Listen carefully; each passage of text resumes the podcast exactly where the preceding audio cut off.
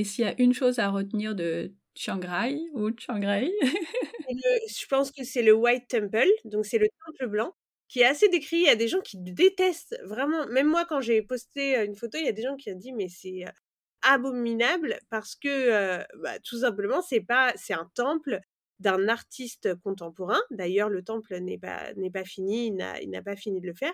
Il l'a fait sur ses deniers personnels parce que et il est artiste et il est croyant. Et c'est un temple qui ressemble à aucun autre, puisqu'il est, enfin, on dirait un temple de super-héros. Et d'ailleurs, à l'intérieur, qu'on ne peut pas prendre en photo, il y a des super-héros, il y a des Pokémon dessinés, etc. Donc je pense que... Ils ont dû adorer les enfants. Ouais, ils ont adoré et ça décontenance pas mal de monde. Alors que moi, j'ai pas du tout cette idée. J'ai cette idée que, en fait, euh, tout doit s'adapter à tout et que justement, si tu veux que les gens continuent à aller dans des temples, bah, fais des temples euh, modernes. Mais c'est ça, absolument. Et ça, ça vaut quand même le coup d'œil euh, si on aime l'art contemporain ou non. Et l'architecture, c'est quand même, architecturalement, c'est quand même hyper impressionnant.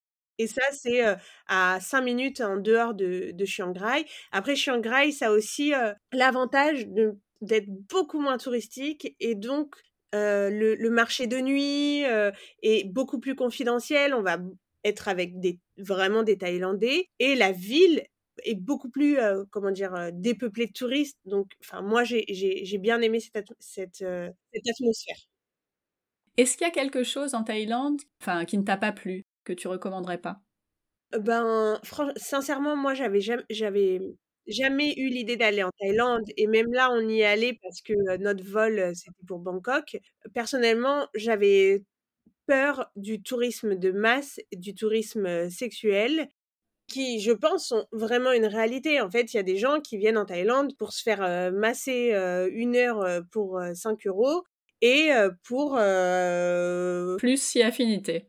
Voilà, plus si affinité et se droguer librement et pas cher. En fait, c'est une réalité et qu'on voit justement aux abords de Khao San Road, donc la rue très touristique à Bangkok.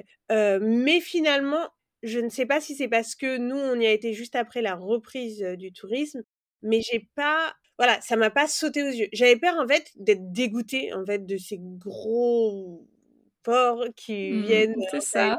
profiter. En fait, c'est pour moi un tourisme colonial, de profiter de, de, la main-d'œuvre à, petit prix, de juste ça. Mmh, et du coup, j'en avais très peur et, et finalement, j'ai pas du tout été confrontée à ça. Donc non, il y a rien que je recommande pas. Par contre, si, parce que à la fin, on est allé dans le sud de la Thaïlande, dans les îles, ce que je recommanderais pas et ce que je trouve vraiment bête, c'est d'aller que dans le sud de la Thaïlande, que dans les îles. Vraiment, je trouve qu'on passe à côté, pas de tout, mais d'une grande partie du patrimoine et de la culture thaïlandaise en allant que dans les îles. Pour moi, si on va que dans les îles, on n'est pas allé en Thaïlande, c'est pas vrai.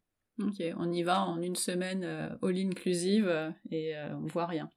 C'est une belle mer, une belle plage, mais comme il pourrait y avoir finalement à beaucoup d'autres endroits dans le monde, c'est pas singulier. Le nord de la Thaïlande, on pourrait le voir nulle part au monde en fait ça qui est de la singularité pour moi.